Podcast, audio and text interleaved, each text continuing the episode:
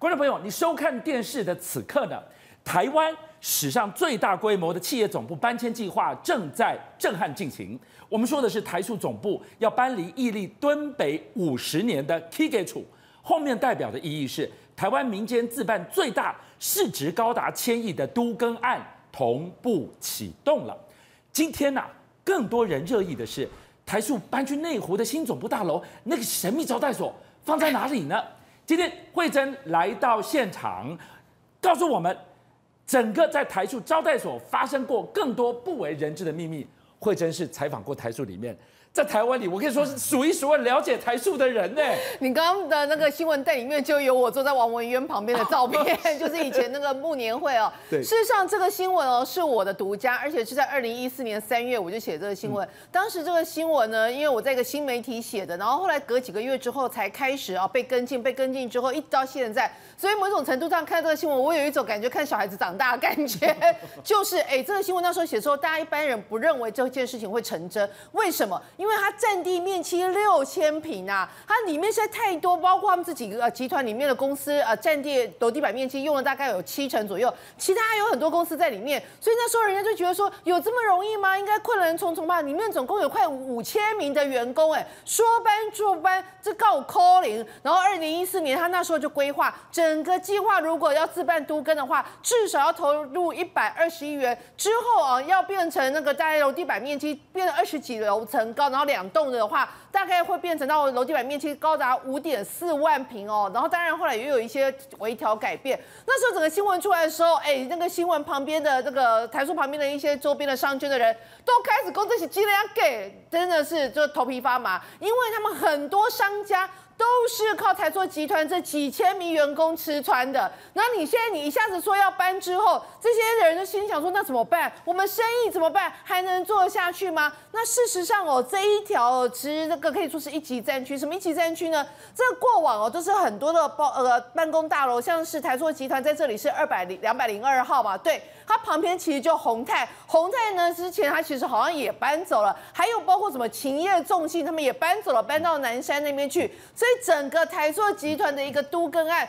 中间经过了非常多的转折，其中哎有有什么转折呢？就是里面有他们自己的亲戚呀、他们的就是应该算叫王永庆跟阿姑的这个外甥哦，周俊雄，他应该是王永庆姐姐的小孩哦。他那时候就觉得说，哎呀，那最后大家都在就是会有一些传闻嘛，你去台塑大楼用空拍图，你就知道他长得有点像乌龟的形状，所以很多人都心想说，哎呀，这甘纳西感觉上台塑集团是在这里发扬光大，虽然这不是他的第一栋的呃集团总部、但是。是可以说是呃六亲在这边盖的，所以发扬光大是在这里。所以那时候包括他的外甥周俊雄说：“哎，不要起干后啊，好像感觉上好像会坏了风水哦。”但是你知道吗？他其实呢，周俊雄他本身持股，其实在里面那个也是可能一层楼、两层楼，跟你整个集团持有高达七成，那是不能比的啦。那我问你，嗯、通常家大业大这种事业集团的总部，很难脱离风水这件事，甚至里面还有家庙可以拜拜的所在。台塑有这样吗？是你问了一个重点，因为大家都认为说，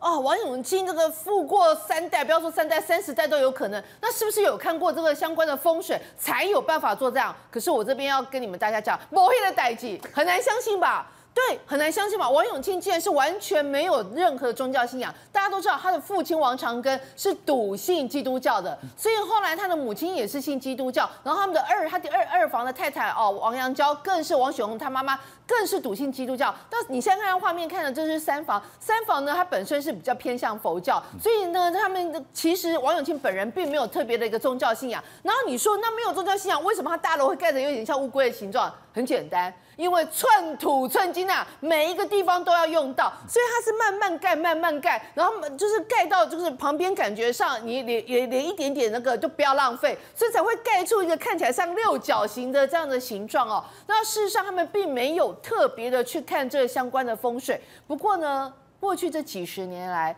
恩怨情仇都在这一栋大楼里面发生。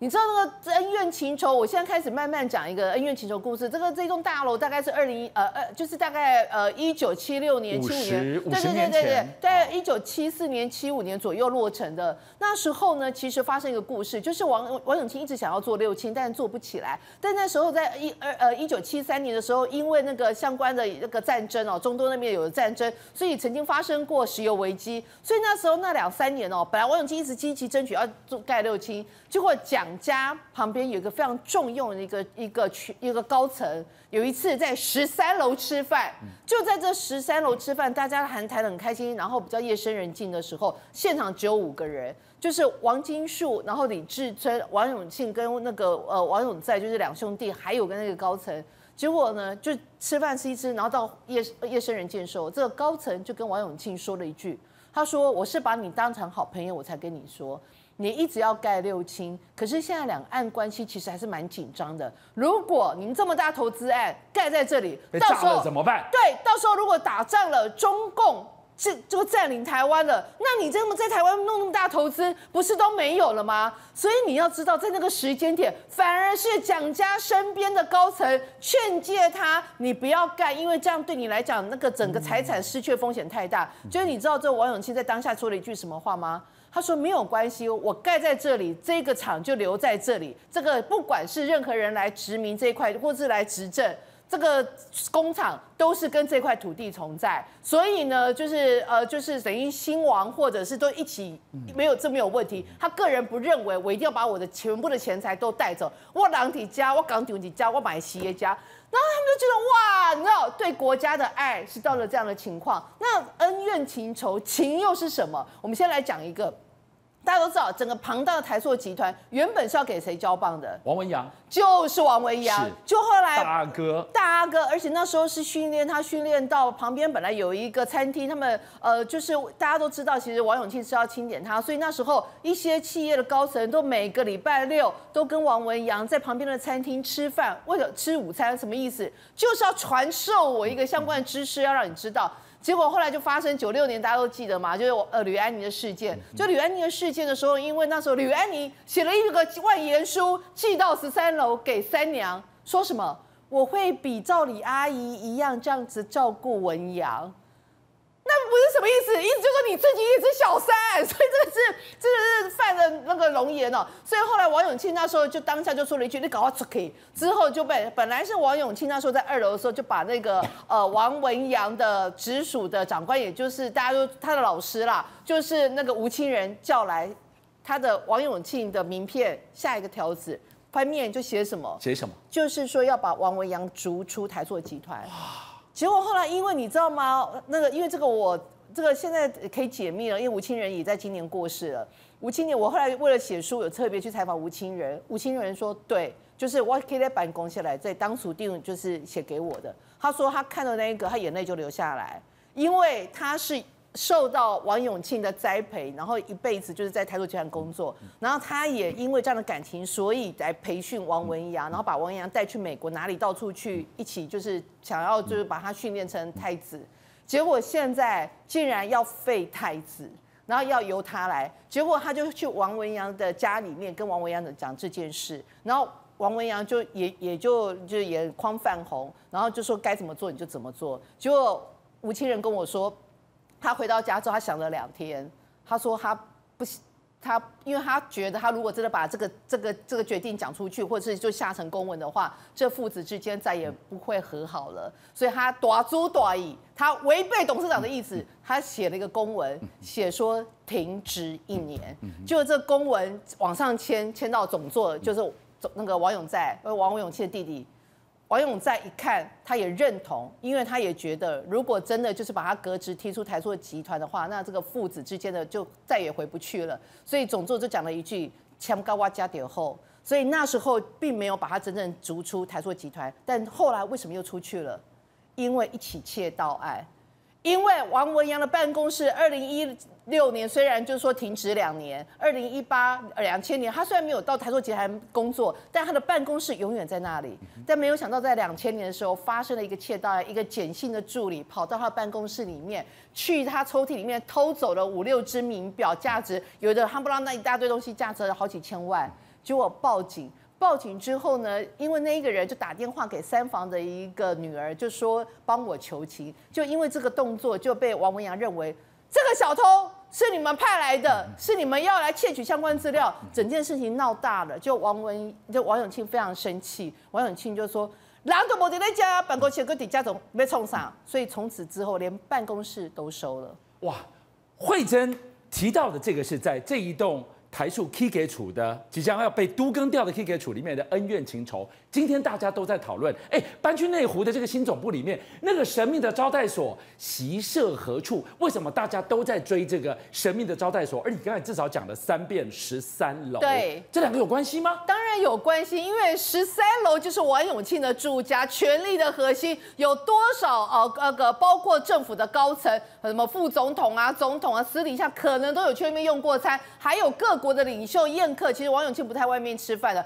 都在十三楼灌溉云集。而且你现在看到的牛小排，就是一个经典的名菜。这个牛小排，也就是三房李宝珠他特别研发的，然后他研发是完全熟成的，然后那个酱料不一样，而且吃一定要配蒜头，就台湾米。你们看到我就在旁边啊，所以就台湾，所以你就知道那时候十三楼真的代表的就是真的是王家当时的一个呃，这个不管在政商这个。的一个权力的核心啦，那我那时候他宴客也都有在这里，所以大家都心里想说，哎，要搬去那个新大楼了，那会不会还有十三楼？哦，现在已经完全不一样，因为整个量体不一样，所以这一次搬到新大楼之后，总共会分成三栋，A one 栋、A B 栋。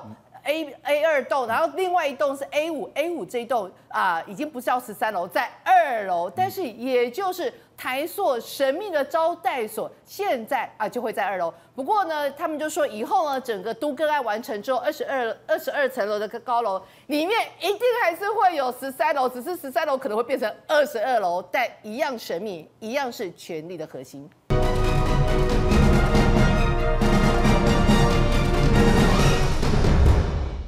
再来，我们要关注的是你的荷包，高通膨回不去了吗？今天我们就从国发会主委龚明鑫的一句话来预告：CPI 两趴是基本，物价上涨会比过去高。其实这不用什么大道理，我们都感受得到。从超商豆浆价格居然价格不变，偷偷缩水了五十 CC 了，居然国小毕旅一趟出去三天两夜涨价二十趴起跳，立刻就有感了。更有感的是，台湾旅游的 CP 值越来越低，难怪啊！人家说台湾人穷到不如去日本，日本人穷到宁愿去韩国。那我就问了，到底谁要留在台湾旅游消费？陆客团嘞？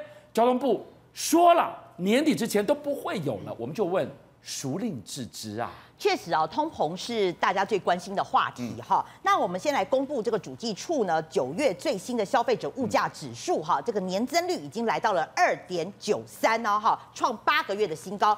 那刚刚讲到这个国发会的主委龚明鑫啊，他在立法院备询的时候也坦诚了哈，本来这个消费者物价指数呢，国人是预期希望能够比百分之二还低，但是现在看起来呢哈，未来百分之二会是一个新的常态，而且公明星也坦诚说，物价上涨啊会。比过去来的高，已经告诉你哈，大家都会涨价了。那我们先来看到最新的消息哦，就是这个华纸啊，华纸已经开始要调高它的用纸价格了，包括文化用纸、特殊用纸，涨幅都来到五到十趴哦。当然啦，业者有话要说，这个是反映啊，什么电价啦、物价啦、煤炭啊，这双涨的一些成本。可是呢，大家更关心的是说，如果你华纸开始调的话，下一个会涨的是不是卫生？因为卫生纸是卫生纸就有感，而且要过年了，每一次这个时间节点。都是纸张在涨的时间内，没错，尤其卫生纸是民生必需品嘛，哈，所以当大家会担心下一个涨的会不会是卫生纸啊？那再来看，好，那这个还有一个民生必需品，我相信很多朋友喜欢喝的一个一个品牌的这个豆浆哈，它呢最近呢开始悄悄的改包装了哈，虽然它价格还是定二十块没有涨，可是呢大家可以发发现，它以前都是四百五十 ml，现在它的那个包装啊小小少了。五十 ml 变成四百 ml，但是架上哦都大家都没有注意，没有标示啦。所以价格不变，实质已经涨价了，因为就悄悄的少了五十 CC 了。对，但是就是这个才是一个变相的涨价嘛，哈。好，那民生必需品开始慢慢的调涨哈，但是大家都在骂的就是我们的国旅，我们的国旅是真的真的蛮贵的哈。最新有一个那个新闻报道是说，因为最近那个国小婢女都开始在问那个询问单啊哈。对。那我们是像我身身为这个两个小孩的妈妈，也收到这个国小婢女的这个询问单。那这个有一个新闻是说，新北市有个国小的婢女哈，同样跟去年的行程一模一样哦，都是花莲的三天两夜哦。那为什么去年呢每一个人是五千八百块，到今年呢已经调涨到七千八百块？哇，很有感呢。对，涨幅高达百分之二十哦哈。但是你不要以为这个国小毕旅只是这一家是，是但是大家就跟你讲说。根据统计，二零二三年上半年呢、啊，我们的这个观光旅游的平均房价每晚已经来到了四千六百一十八块哦。那事实上，这个已经比较那个二零一九年疫情前呢、啊，我们的国旅的房房价已经涨了高达百分之二十四。哇，哎、听起来国旅的房价在涨，照理讲，看妮妮村呐，应该大家赚得满盆满钵。为什么你听到国旅业者大家也是叫苦连天？怎么会有这么吊诡背离的事情？那当然，因为就显示在订订房率嘛，订房率就可以说明这个数字会说话嘛。哈，我们来看哦，像是这个我们的廉价，通常都是国旅大爆满的几个廉价，像春节啦、二二八啦、清明、端午啦，哈，一直到现在的中秋国庆，大家发现说这个订房率只有百分之五十五趴哦，这个是比起二零一九年，也就是疫情前哦，同期的住房率还有六成哦，现在。已经经跌到了只剩五成五，而且甚至啊，这个中秋节的廉价还不到五成呢，已经跌破了五成哦。所以这个当然也反映在这个高房价。但是我必须讲了哈，就是说这个业者也有话要说，为什么他的那个房价回不去了？他说，因为现在啊，我们的原物料也涨啊，还有我们每个月的基本工资也涨啊，电价也涨啊，大家都涨的状况之下，房价大家都在骂说很高，可是业者也跟你讲他回不去。好，那你就算回不去，可是你也不能太离谱啊。那现在。大家就发现说，因为这个业者都觉得说我们淡淡呃，我们淡季便宜啊。好，那我们来看哦，现在有人统计哦，有个网友做了一个统计哦，他说这个真的太夸张了。国旅为什么老是说要教训国旅呢？因为廉价是平日的十倍耶，十倍你没听错？等等等等，你说廉价定出来的这个房价的牌价比平日就是呃呃。比较没人的时候差了十倍啊！十倍，对，就有一个有一个网友就说，他就他想去花莲玩嘛，哈，那花莲他想去住两天，他去查原本的哈，如果是平日的房价哦，你没听错，是八百块，只有八百块，但是一到放假日哦，他多一个零。八百变八千，我的背包扣几枚，到了廉价并被钱扣几枚。你要想想看，你住两天就一万六嘞，住两天就一万六哎，对，那更不用他说这个不是这个不是只有个单一个例哦，他去查，像有一个 A 旅馆啊，他平日啊标榜房价只有八百四十九块，就到了假日呢变成六千四百多块，还有 B 旅馆本来是九百九十九块平日，结果到了假日前面多一个八，变成八九九九。太夸张了，难怪人家说是住不起的国旅，难怪人家说台湾人穷到只能去日本人去日本玩，哎，这件事情听起来很哀伤，哎，对呀，我等不到更多日本客人来。兰嘎里郎了给啊，糟糕，不不话讲，那国旅要吃什么啊？对啊，西北风啊，啊对，吃西北风。所以当然了，就是说，那为为了要挽救这个国旅嘛，那交通部就开始祭出很多补助的措施啊。比如说，我就给你补助，像我们之前听过的有什么乐龄补助啦、冬季补助啦、春游补助啦。可是这补助的结果，我们的旅客有变多吗？错，我跟你讲，数字告诉你啊，我们国旅还是衰退的。像二零一八年，我们国旅至少还有一点七亿亿的人次啊，到了二零二一年，只剩下一点二。六亿的人次，他们到哪里去了？对，到哪里去？我跟你讲两个点了哈。第一个就是说，大家现在看起来变成就是一日游，我就是想要一日游，我就不给你住房的啦，太贵了。对，太贵了，所以我宁可就一日游。第二个就是说，我要补助，对不对？那现在国人的心态就觉得，我有补助，我再去，我再去过夜，我再去玩。你没有补助，我就等到你下一次补助。所以变成大家开始会有这样子的一个心态。是。好，那你刚刚问的好，那就是那我们除了补助之外呢？那当然，比如说像桃园的这个部分啊，它之前靠前瞻，郑文灿时代。靠前瞻，他有开始大傻逼去盖一些馆啊，哈，像什么海螺馆、北客馆、乙未公园、伦伦平园，甚至还有大家熟知的凤飞飞纪念馆啊。你盖了这么多馆，可是看起来你桃园还是这个它的那个旅游人数还是居六都之末，而且被讲成是最难玩的的城市啊，所以大家就要问嘛，议员就问说，那你就是会只会盖大傻逼会盖，生孩子不会养啊，所以这个可能是张善政未来要面对的问题。那那我问你哦，今天如果国旅打开开北 key 消费不起，如果在外面过夜也觉得住不起、睡不起。那我们去赚国际观光客啊，欢迎他们来台湾来，来探你的景呀！哇，你又讲到我们旅游业者的心里的痛了哈。对，那我们刚刚讲到就是说，哎，大家有一句话说，哎，穷到只能去日本玩啊。那那这个当然是因为大家就批评国旅太贵。那事实上好，那你国旅大家觉得太贵，那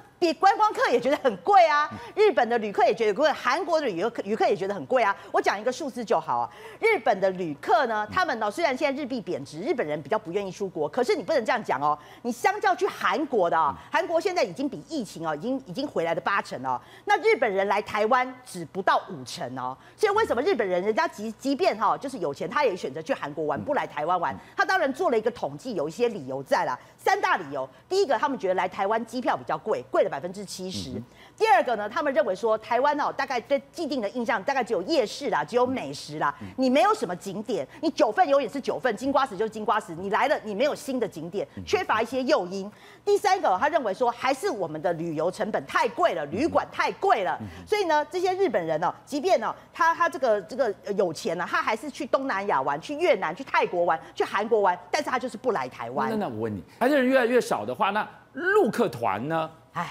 对，好，那我先讲了哈。你说政府不是没有努力，政府也是有努力。第第一个嘛，他也是补助啊，比如说我给你什么来台自由行，我给你抽五千嘛。但是人家就是不来嘛。那好，那你不来呢，我就开始希望陆客可以来嘛。那问题是，今交通部长王国才就很明显的告诉你了，就说陆客今年不会来，不来啦。陆客今年不用等了。对，那我跟你讲，现在就是双方都在这个互骂啦，叫骂本啦。譬如说，我们讲说我们已经释出善意啦，嗯、我们已经解除一些措施呃那个措施啦，但是这个陆客。看起来就是他们就是要骂中共，中共就是以为因为你一些政治因素，你就不让他来。可是呢，国国台办也有话要说啊。国台办说，那你你民进党政府你还是没有释出善意啊，你还是没有解除一些甚至啊，没有解除一些限制，所以现在看起来是双方的在互骂这些累积的叫骂本。但是好，你骂来骂去，你就是不来啊，不来的话叫苦连天还是业者嘛。那我讲一个最明显的例子，影响最大的是哪一个机场呢？就是我们台中的清泉岗机场。台中清泉岗机场本来是国际机场哦，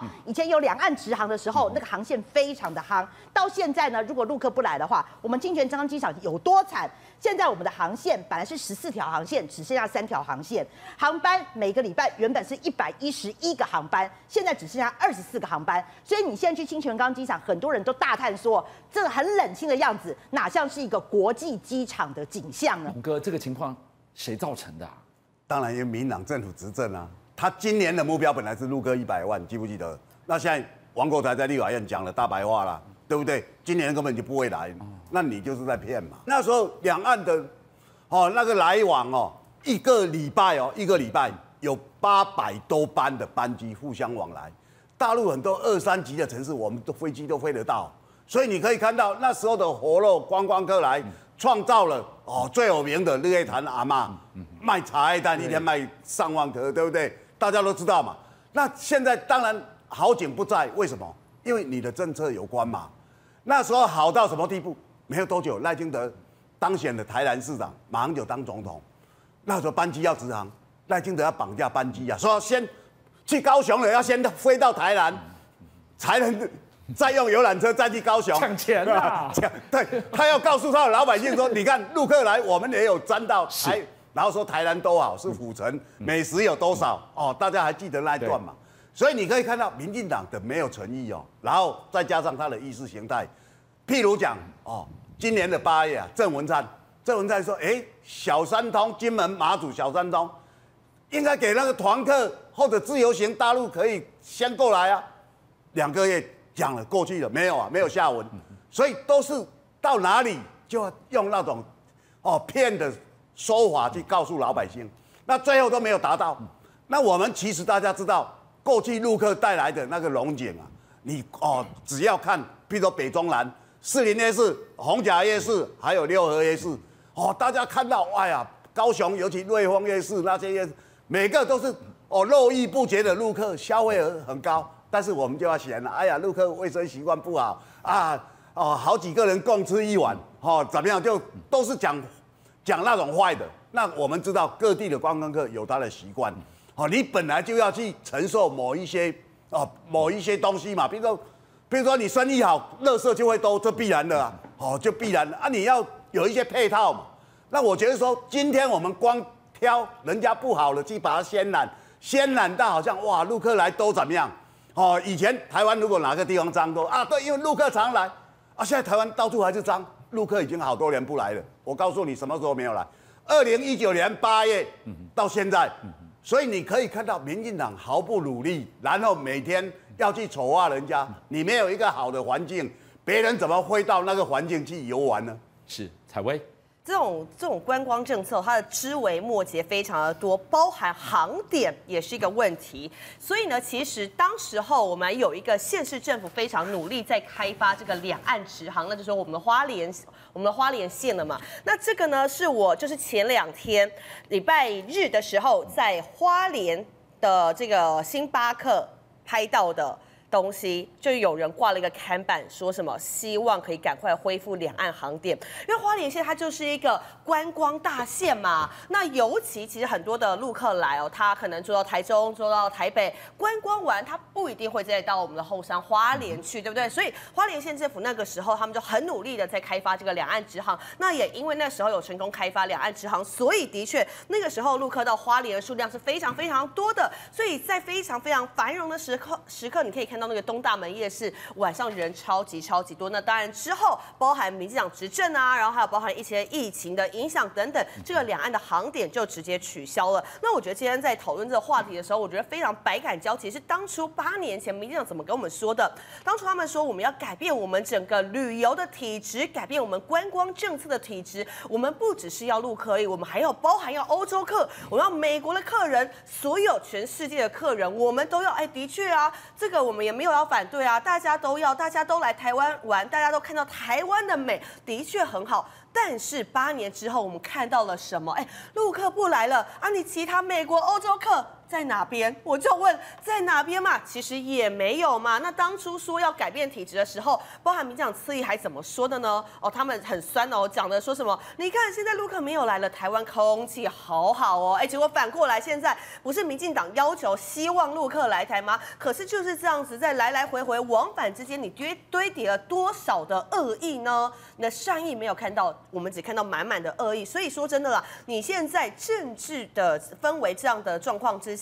陆客要来，有多少人要来，我都打上个很大的问号。空气好好，口袋空空啊！是啊，我看到这个国小毕业旅行要快八千块，我眼睛快掉下来。你知道，我那个年代大概二十几年前哦，大概才两三千块哦，大家吃饱喝饱住饱住好住满。可是现在哦，要到八千块，这个价格真的太高，你就知道。现在的民众哦，他赚钱有没有比二十年前多？好像也没有。可是他要付出的这个成本比二十年前高太多了。而且重点来了，你这个七千块只是看起来只是基本消费哦，你可能再加上要要采买一些东西，可能就要破万了。这一般家庭来说，真的是负担蛮大一个东西。所以你看，连国小毕业旅行都这么贵呢，更何况是我们成人一般要可能说假日去哦，平日去旅游都很贵。我有个朋友哦。前前几天他讲说，哎，平日我还订个这个这个度假村的饭订好，结果一上网看，哇，不得了，平日哦，礼拜四的价格住一天要两万块钱的，哇，他刚住哪里要到？对，一个一个桃园的一个度假村哦，大家很有名的这个名字我就不讲，但是他说住一天要两万块钱呢，后来想一想算了，把钱省下来，